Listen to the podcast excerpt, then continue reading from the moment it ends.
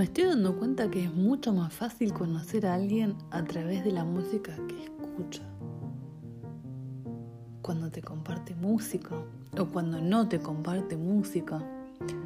Eso también habla de una persona bastante egoísta.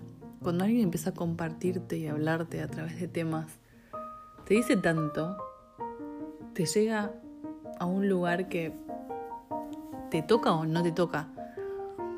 Pero creo que la música ya define un montón sobre una persona. Y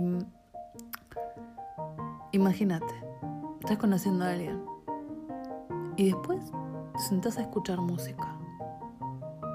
Y si no te bancas esa música tenés que estar ahí fumándote un heavy metal, fumándote un, no sé, música electrónica o algo así como súper pesado y vos como en onda, no sé, ponemos una música clásica, ponemos a tierra.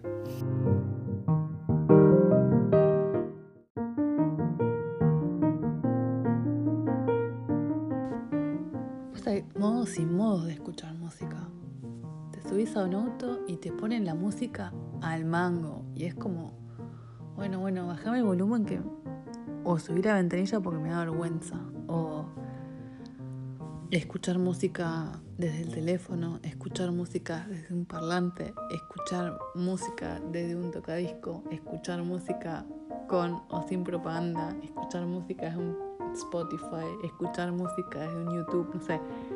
Hay tanta diferencia de escuchar música y la calidad de música que escuchas. O sea, creo que la calidad de la música que escuchas dice mucho de tu persona.